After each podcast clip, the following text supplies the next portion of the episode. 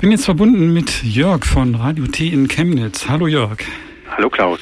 Wir wollen uns unterhalten über die Frage, das Ende von UKW, der Start von DAB, ja oder nein und was gibt's für Alternativen. Ich habe mir dich als Gesprächspartner ausgesucht, weil ich gehört habe, dass du dich mit den technischen Hintergründen besonders auskennst. Vielleicht mhm. kannst du zum Einstieg die Entwicklung des digitalen Rundfunks in den letzten, ja, ich schätze zwei Jahrzehnten mhm. skizzieren. So, also erstmalig taucht das irgendwie 87 auf als Beschluss der EU ein digitales Rundfunknetz aufzubauen. Das hat dann in den frühen 90er Jahren in Deutschland tatsächlich auch stattgefunden. Es gab immer schon Bundesländer, die da sehr aktiv waren. Es gab Bundesländer, die gesagt haben, das wird für uns nichts oder das kommt für uns nicht in Frage. Ähm, das gab dann über Förderung ähm, viele Angebote von auch privaten Rundfunksendern, aber eben auch der öffentlich-rechtliche Rundfunk äh, ist dort eingestiegen, hat viel Geld ausgegeben. 2008 war dann klar, das wird so nichts. Also in zehn Jahren hatten die dann irgendwie 500.000 verkaufte Rundfunkempfänger, wo noch nicht mal klar war, dass ähm, überhaupt die Hörer das trotzdem noch hören. Also die Rundfunkempfänger waren ja schon immer auch Mehrfachempfänger, die konnten also in dem Fall auch UKW empfangen. Und ähm, das war natürlich nichts im Verhältnis zu 300 Millionen ähm, UKW-Empfängern, die im Umlauf waren. Also DAB hat einfach kein Land gewonnen. 2008 sind dann so in großen Ordnung Sender ausgestiegen, auch öffentlich-rechtliche, wie der MDR zum Beispiel, aber vor allem eben die Privaten, denen das zu teuer war und die dann auch keine Förderung mehr bekommen haben, die einfach gesagt haben, es lohnt sich nicht, hört keiner, will keiner, lass mal sein. 2011 gab es dann im August 2011 einen Neustart unter dem Namen DAB Plus, hatte vor allem nochmal vermarktungstechnische Gründe. Zum einen das Plus und zum anderen hängt damit auch zusammen, dass ein anderer ähm, Audiostandard eingesetzt wurde, der also eine sparsamere Datenrate produziert und trotzdem gut klingt oder klingen soll. Also im Verhältnis die Hälfte der Datenbewegung bei ungefähr gleichem Klang und das Besondere daran war, dass eben wieder ein Teil der privaten Radiosender eingestiegen sind. Was ja immer klar war, duales System, die Privaten müssen mit ins Boot, egal ob kommerziell oder nicht kommerziell. Sonst wird das nichts mit dem Durchsatz, ähm, dass sich äh, DAB Plus durchsetzen wird. Und das nennt sich dann der sogenannte Bundesmux, sind 13 Programme, die vor allem entlang der Autobahnen äh, zu empfangen sind vielen Standorten gibt es auch nochmal so stadtweite Sender, zum Beispiel in Leipzig und Chemnitz bisher noch nicht. Der wird erst am 1. April aufgeschaltet und mit diesem 1. April-Datum kommt dann auch diese Landesbedeckung der Regionalmux, der Sachsenmux, der bis jetzt noch nicht existiert, in anderen Bundesländern allerdings schon existiert. Da ist Bayern wieder mal am weitesten voran, aber auch in anderen Bundesländern gibt es sowas schon, in Berlin zum Beispiel. Aber in Sachsen eben noch nicht und das kommt erst am 1. April. Und damit steigt dieser Landesmux äh, ein und wir sollen eigentlich dabei sein. Die nicht kommerziellen, die Privaten haben schon abgewinkt, haben gesagt, nein, machen wir nicht. Wir senden auf alle Fälle weiter bis 2025 auf UKW und gehen erst drauf, wenn sich das wirklich durchgesetzt hat am Markt. Ansonsten geben wir unser Geld nicht nochmal dafür aus.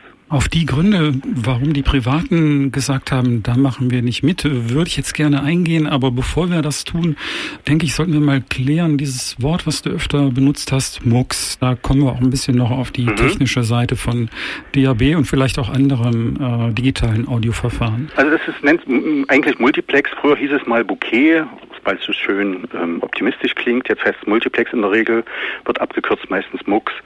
Und das heißt, es stehen ungefähr 1000 Units zur Verfügung, also Kapazitätseinheiten, die dann entsprechend aufgeteilt werden können, je nachdem, wie viel man sich leisten kann. Das kostet also eine Summe X, diese 1000 CU, die sie abgekürzt werden. Und man kann sich eine entsprechende Menge kaufen. Kann man sich das so vorstellen, da werden jede Sekunde diese tausend kleinen Häppchen durch die Luft geblasen und man kann sich da eine mehr oder weniger beliebige Anzahl von buchen, genau. indem man dann sein Programm packt. Ganz genau so ist das und ähm, entsprechend, je nachdem wie viel man sich davon kauft, äh, entsprechend klingt. Ne? Also das ist ähm, allgemein wird ja gesagt, der digitale Rundfunk hat einen besseren Klang, weil das Rauschen weg ist, aber das stimmt natürlich nur so lange, wie das ähm, entsprechend nicht runtergerechnet wird und äh, man entsprechend auch die Datenrate hat. Also bekannt äh, von, von MP3. MP3 mit man einer schlechten das, Datenrate. Genau, man kann das auch vergleichen. Also ähm, so der Einstieg für Stereohören ist 56 CU, das ist die niedrigste Größe und entspricht ungefähr 128 Kilobit in der Sekunde bei MP3. Also vielleicht mal so als Richtwert. Wird einigen was sagen, einigen auch nicht. Wir können festhalten, es ist zwar rauschfrei, kann aber trotzdem schlecht klingen, weil typische Verzerrungen genau, auftreten, genau, so ein Echo und so. Alles, ja. genau. Aber jetzt zu der Frage, die ich sehr interessant finde, warum haben denn die privaten kommerziellen Radios gesagt, wir möchten da bitte nicht mitmachen? Na, zum einen ist es eben eine Doppelbelastung. Ne? Man kann nicht sagen, wir verzichten auf UKW. Wir, die Privaten haben auf UKW eine ganze Menge Hörer, so zwischen 80 bis 200.000 oder so hier in Sachsen. So, und keiner weiß eigentlich, wer dann auf DAB Plus hört. Es gibt auch momentan noch keine Analysen. Ich habe mal mit der Media Broadcast geredet, die hat zu mir gesagt, es gibt auch vorläufig keine Analysen nach Hörern. Es gibt bisher nur verkaufte Geräte, was allerdings was anderes ist als Hörer. So, und ähm, die sagen, Doppelbelastung rechnet sich nicht für die paar hundert Hörer, möglicherweise die es vielleicht gibt in Sachsen, das noch zusätzlich auszustrahlen, nur mal um so eine Größenordnung zu sagen. Also 56 CU, also dieser niedrigste Standard Stereo, kostet ungefähr so 25.000 pro Jahr. Was die dann an zusätzlichen Kosten, Kosten aufbringen genau. müssten, um eine wahrscheinlich sehr kleine zusätzliche Zahl von Hörern zu erreichen, beziehungsweise möglicherweise gar nicht zusätzliche, sondern nur welche, die von UKW auf DAB umgestiegen sind, ohne dass dadurch mehr werden in der Summe. Ganz genau. Also ist auch nachvollziehbar aus meiner Sicht. Und das ist für die privaten Radios natürlich wohl deswegen eine Überlegung, weil die vom Verkauf von Werbezeit leben und ihren Werbekunden gegenüber auch immer tunlichst Angaben machen, wir erreichen so und so viele Menschen genau. und deswegen kostet die Werbeminute bei uns so und so viel. Ganz genau. Beim Einlesen in das Thema habe ich auch das Argument äh, gefunden, dass die Bereiche, die durch DAB bestrahlt werden, ähm, also die Verbreitungsgebiete größer sind als die bisherigen Verbreitungsgebiete der lokalen Rundfunkstationen, die nicht alle, aber meistens doch auf das Gebiet einer Stadt mehr oder weniger begrenzt sind. Und wenn dann mehrere in so einen Mucks reingehen, sich die Werbekunden dann auch gegenseitig wegnehmen. Tatsächlich wird ja bisher noch unterschieden bei UKW. Es gibt halt den bundesweiten Senderketten, es gibt landesweite Senderketten und es gibt halt die lokalen Sender und manchmal auch lokale Senderketten. Beispiel ist ja sowas wie Radio Chemnitz 102.1, was dann oder Radio Leipzig oder Radio Lausitz oder sowas. Das sind ja auch gemeinsam Verbunde, aber eben trotzdem in einer lokalen Ausrichtung. Das funktioniert so nicht mehr. Die kleinste Einheit, die es momentan gibt, ist der Regierungsbezirk. Also Regierungsbezirk Leipzig, Regierungsbezirk Chemnitz, Regierungsbezirk Dresden. Es gibt momentan keine kleineren Einheiten. Das heißt, man wendet sich erstmal an eine andere Hörerschaft zum einen und zum anderen kommt man sich auch in Bereiche über Kreuz, die vielleicht momentan noch sehr schön getrennt waren. Du hast eben ja schon erwähnt, Programme werden zusammengefasst in diese sogenannten Muxe. Also mhm. wenn man sich das jetzt mal praktisch vorstellt, dann hätte man das Phänomen, dass Radio Leipzig und zwei, drei andere in Leipzig oder äh, der Gegend ansässige Radios in einen Mux gepackt werden, weil es technisch gar nicht anders geht. Die haben dann also absolut... Der muss auch voll werden, der geht ja, ja auch erst on air, wenn tatsächlich so ungefähr 80 Prozent Auslastung dieses mhm. Muxes ist. Vorher geht er gar nicht raus.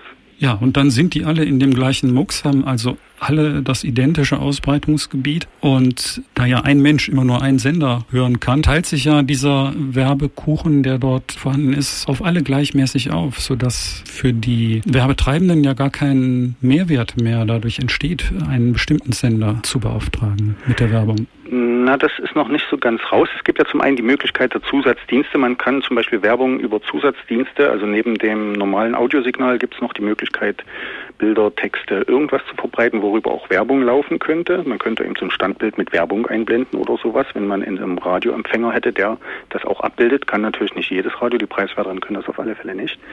Und zum anderen ist es so, es würde natürlich trotzdem wieder eine Reichweitenmessung geben. Die müsste bloß umgestellt werden. Momentan gibt es sie noch nicht und die wird auch so schnell nicht kommen, weil es sich noch nicht lohnt, weil es einfach noch zu wenig sind. Aber irgendwann wird es natürlich diese Reichweitenmessung per Telefon, wie sie jetzt auch schon bei UKW gibt, wieder geben. Und dann kann man danach dann berechnen, so und so viel Werbekuchen Werbekuchen kriegt der ab und so und so viel Werbekuchen kriegt der ab. Aber diese Umstellung gibt es noch nicht und die ist auch noch nicht in Sicht. Mhm. Kommen wir zu dem Punkt, den du eben erwähnt hast mit den 80 Prozent. 80 Prozent von so einem Mucks, also von diesen 1000 kleinen Häppchen, müssen voll werden, damit das Ding überhaupt abgestrahlt wird. Könnte hinter dieser technischen Gegebenheit vielleicht ein Grund dafür liegen, dass die freien Radios in Sachsen jetzt so anscheinend freundlich angegangen werden von der Landesmedienanstalt mit dem Angebot, ihnen bei der Digitalisierung, bei dem Einstieg in DAB zu helfen, dass man einfach diese Mucks voll kriegen will, was man mit den Privaten nicht schafft. Das wird mit Sicherheit eine Rolle spielen. Momentan, wie gesagt, sind auf diesem Regionalmux, der ab 1. April startet, sechs Programme des MDRs zu hören, sonst nicht. Und das sind alles Programme, die auch gleichzeitig per UKW zu hören sind. Das ist also überhaupt kein Grund für irgendjemand umzuwechseln auf DAB+.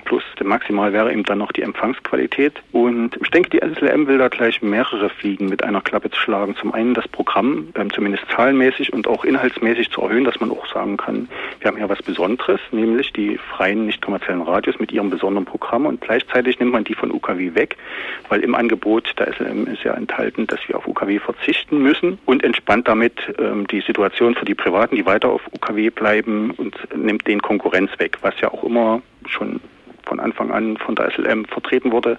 Sachsen braucht nicht so viel Konkurrenz. Wir lassen ja auch nicht mehr private Sender zu. Das reicht. Die müssen auch leben können vom Werbekuchen. Da kommen gleich zwei Sachen, denke ich, günstig zusammen. Das ist natürlich so, wenn der Mux dann einmal voll ist und man ist nicht drinne und ähm, möchte gerne eine Frequenz haben, wie jetzt eben auf UKW auch, dann verflüchtigt sich ein bisschen das Argument, es gibt mehr Möglichkeiten, die, es gibt mehr Sender, weil dann ist, ähm, muss man natürlich erstmal wieder so einen neuen Mux vollkriegen. Der müsste dann erstmal wieder diese 80 Prozent erreichen und äh, dann würde das Argument, es gäbe viel mehr Möglichkeiten, im Sender zu, aufzumachen, nicht funktionieren, solange man eben diese 80 Prozent nicht voll ist. Es kann dann sein, es warten zehn Sender. Im Schnitt gehen so zwischen 10 und 15 Sender auf so einem Mux drauf, dann eben entsprechend rumwarten und trotzdem keinen Sendeplatz kriegen, keine On-Air-Ausstrahlung, weil eben das sich für die Media Broadcast nicht rechnet und sie sich vertraglich auch so aufstellt, dass eine gewisse Auslastungsgrenze erreicht sein muss. Ja, und was passiert eigentlich, wenn ein Sender aussteigt, meinetwegen ähm, in die Insolvenz geht, ein privates kommerzielles Radio und die Auslastung drastisch unter 80 Prozent damit sinkt? Was wäre aus deiner Sicht die Folge? Würde dann dieser Mux komplett eingestellt? Nee, das würde erstmal neu ausgeschrieben werden. Die Strukturen, die bleiben ja ungefähr trotzdem wie bisher. Die, es gibt die Landesmedienanstalt, die die inhaltlichen Sachen füllt für eine Ausstrahlung on Air. Und es gibt den technischen Verbreiter, der momentan noch die Media Broadcast ist. Und die würden das ausschreiben. Und erst wenn sich niemand dazu findet, dann würden die, äh, würde Media Broadcast sagen, entweder wir müssen mehr bezahlen oder wir schließen das, weil hm. es für uns nicht mehr kostentragend ist. Traust du dir irgendeine Aussage zu, zu der Frage, ob die freien Radios in Sachsen möglicherweise im Moment die potenzielle Rolle von so einem Lückenfüller haben, dass man irgendwie einen Mucks über diese 80 Prozent Grenze bringen will und das ähm, nicht schafft, weil die Privaten nicht mitmachen und dass das jetzt der Grund ist, warum an uns herangetreten wird? Na, es gibt zwei Gründe, denke ich. Es gibt zum einen Grund, dass tatsächlich auch das auch werbetechnisch wichtig ist zu sagen, sind nicht nur die öffentlich-rechtlichen da drauf sondern es sind zusätzliche Programme, interessante Programme auch. Damit kann man ja bei den freien Radios auf alle Fälle werben. Sind vielleicht ein bisschen zielgruppenorientierter als andere Programme, aber sind auf alle Fälle sehr interessant und ein zusätzliches Angebot für einen größeren Raum. Also ich kann mir durchaus vorstellen, dass auch Leute jenseits der jeweiligen Großstädte interessiert sind an einem alternativen Radioprogramm mit Musik, die jenseits aller Charts Sachen sind und ähm, Informationen, die vielleicht sonst irgendwo nicht im Radio stattfinden. Und der zweite Grund wäre natürlich, dass es gibt zurzeit Fördergelder einfach einfach dafür, für den Umstieg ähm, in den digitalen Rundfunk. Sogar nicht wenig. Und die Landesmedienanstalten bekommen zusätzliche Gelder von, vom Bund, ähm, um da auch den digitalen Rundfunk zu fördern, beziehungsweise haben die Auflagen auch Geld dafür zu aus, auszugeben aus ihrem Haushalt. Wer hat denn ein Interesse daran, dass das gemacht wird? Das äh, kann ich mir doch nur so vorstellen, dass das an irgendeiner hohen Stelle entschieden wird. So, wir wollen das jetzt machen. Äh, wir wollen hier DAB einführen und wir streuen jetzt Geld nach unten, damit das dann da auch geschieht. Ja, natürlich. Es gibt eine politische Entscheidung dazu. Also es gibt zum einen auf der EU-Ebene die Entscheidung, den digitalen Rundfunk einzuführen, aber die einzelnen EU-Länder gehen das unterschiedlich an. Und es gibt auch auf äh, Bundesebene natürlich ein, ein, Gesetz dazu zur Einführung des digitalen Rundfunks, das allerdings schon mehrfach geändert wurde, weil das eben nicht klappt mit der Einführung. Ja, da, da, verbunden damit ist zum Beispiel auch der UKW-Abschalttermin, der früher auf 2010 lag, dann auf 2015 verschoben wurde und jetzt eben erstmal auf 2025 rausgeschoben wurde und möglicherweise auch noch weiter verschoben wird oder gänzlich äh, abgeschafft wird ab der Abschaltungstermin. Ähm, es gibt Gesetze dazu, die die Einführung des digitalen Rundfunks als zukünftige oder als zukunftsträchtige Ausstrahlungsart im Hörfunk durchsetzen wollen. Praktisch klappt es bloß nicht, weil die Hörer und die auch die verschiedenen Gerätehersteller und ähm, die Sender nicht so sonderlich scharf drauf sind eigentlich. Damit kommen wir zum nächsten Aspekt. Digitaler Rundfunk gleich DAB bzw. gleich DAB Plus. Stimmt diese Gleichung? Nein, auf keinen Fall. also erstens mal DAB oder DAB Plus ist ja nur eines von verschiedenen Formaten der digitalen Ausstrahlung, ganz normal im Äther. Also ganz normal, so wie es jetzt schon im UKW ist, per Antenne wird ein Signal ausgestrahlt, das jetzt noch analog ist, später dann digital ist. Und da ist DAB Plus nur eines von verschiedenen Formaten was existiert. Sehr populär ist auch noch in anderen Ländern, insbesondere äh, DRM, das Digitalradio Mondiale genau den Vorteil hat, dass diese äh, Paketbindung nicht existiert. Ne? Also so wie diesen MUX, den es eben bei DAB Plus gibt, den gibt es dort nicht. Da kann man einfach Sender hintereinander anhängen. Wenn einer kommt, ist er drauf, wenn er zahlt. So, das funktioniert zum Beispiel bei DAB Plus nicht. Das funktioniert sehr gut bei DRM. Kann man das vergleichen mit meinetwegen verschiedenen Videostandards? Also Ganz kürzlich genau. gab es immer am besten damit vergleichen. Es gibt sozusagen verschiedene Standards. Sehr populär ist außerdem, weil es dazu schon eine Infrastruktur gibt und in anderen Ländern ist es auch so, dass über DVB-T, also eigentlich ein Fernsehverbreitungsformat, dass da auch das Radio drüber abgestrahlt wird hat noch ein paar Probleme beim mobilen Empfang, aber daran wird ja auch gerade immer weiter verbessert. Es kann durchaus sein, dass in anderen Ländern dieser Standard sich als Radiostandard durchsetzt.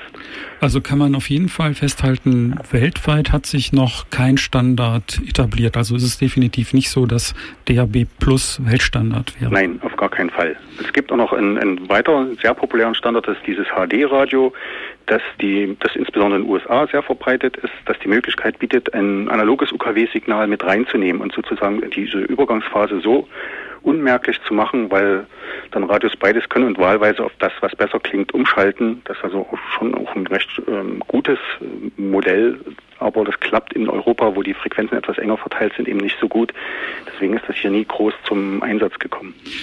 Wenn ich richtig informiert bin, ist das übrigens auch ein Feature, das DRM zu bieten hätte, diese Simultanübertragung auf der gleichen Frequenz in einem digitalen Format. Das Kannst du das bestätigen? Das kann ich jetzt so nicht bestätigen, aber das wäre möglich. Also würde mich nicht wundern. Also das ist ja auch, klingt sehr logisch. Also das ist auch was, was es dem Hörer sehr viel einfacher machen würde. Dann hätte man, umzusteigen. Hm, man würde sozusagen auf der gleichen Frequenz bleiben, sondern würde nur umschalten jetzt auf den ähm, digitalen, digital, digitale Abmischung oder wie man es genau. nennen will, so wie man auch bei vielen Geräten umschalten kann zwischen Stereo und Mono. Genau, das würde sogar wahrscheinlich automatisch gehen. Also es gibt, mhm. inzwischen ist die Technik ja so intelligent, die prüft selbst, wie ist die Fehlerrate, wie ist das und das und entscheidet wahlweise um, bis hin zu, dass sogar Radios, die per Internetstream arbeiten, ähm, dann auch noch ähm, abgefragt werden, ob der Internetstream steht und ob vielleicht die Klangqualität dort besser ist. Hast du eine Vermutung, warum in Deutschland diese Gleichsetzung DRB Plus gleich Digitalradio so forciert wird und DRM als möglicher Standard totgeschwiegen wird. Ich hoffe, dass das eine angemessene Bezeichnung ist aus, aus deiner Sicht.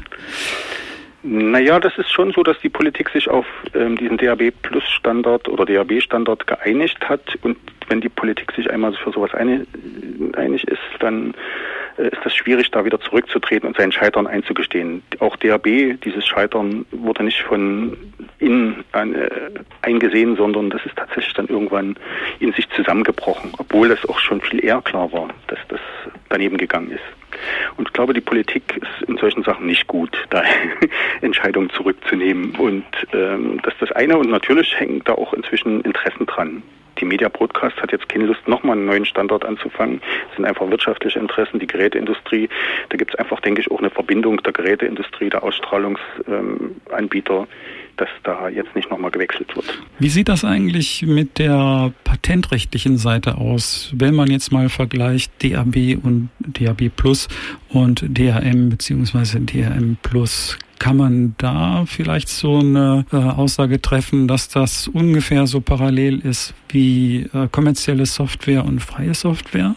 Ja, es ist auf alle Fälle so, dass gerade im internationalen Maßstab für Schwellenländer, insbesondere DRM, viel interessanter ist, weil es eben viel weniger Softwarepatente drauf liegen, so als auf DAB+. Ich denke mal gerade in Lateinamerika, wo DRM vielleicht sich eher durchsetzen wird als alle anderen Standards, dass dort das ein sehr wichtiger Punkt ist.